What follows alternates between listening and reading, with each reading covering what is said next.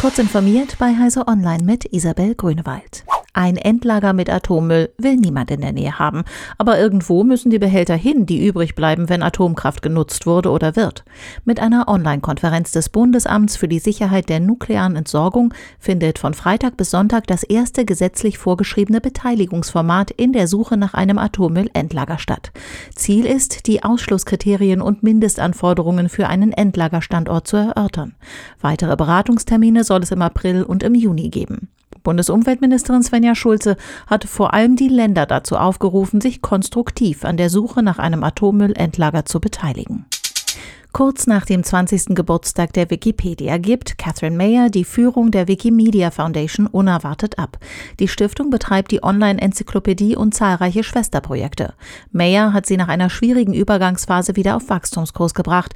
Dabei hat die Managerin Wert darauf gelegt, bisher unterrepräsentierte Gruppen wie Frauen oder Wikipedianer in Entwicklungsländern stärker einzubinden. Die Nachfolge muss noch geklärt werden.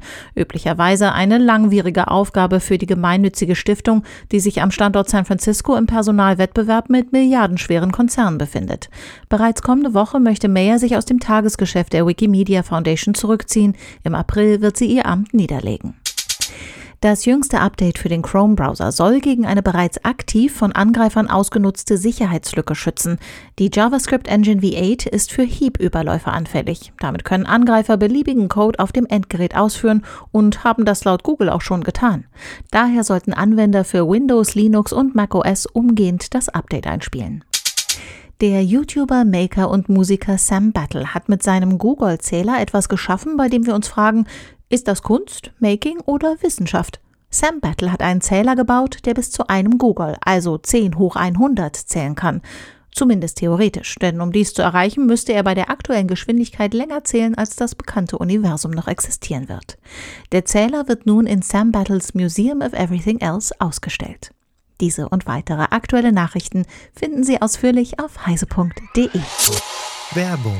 Cyberversicherungen Zero Trust sicheres Homeoffice. Auf der SecIT bei Heise vom 23. bis 25. Februar finden Sie Antworten auf alle Fragen zur IT-Sicherheit. Die Konferenz findet virtuell statt und bietet trotzdem alle Möglichkeiten eines Präsenzevents. Freuen Sie sich auf spannende Fachvorträge aus dem Live-Studio, neue Formate wie interaktive Vorträge zum Mitmachen, eine virtuelle Ausstellung und auf eine Networking-Plattform. Mehr zu Programm und Tickets gibt es unter sec-it.heise.de.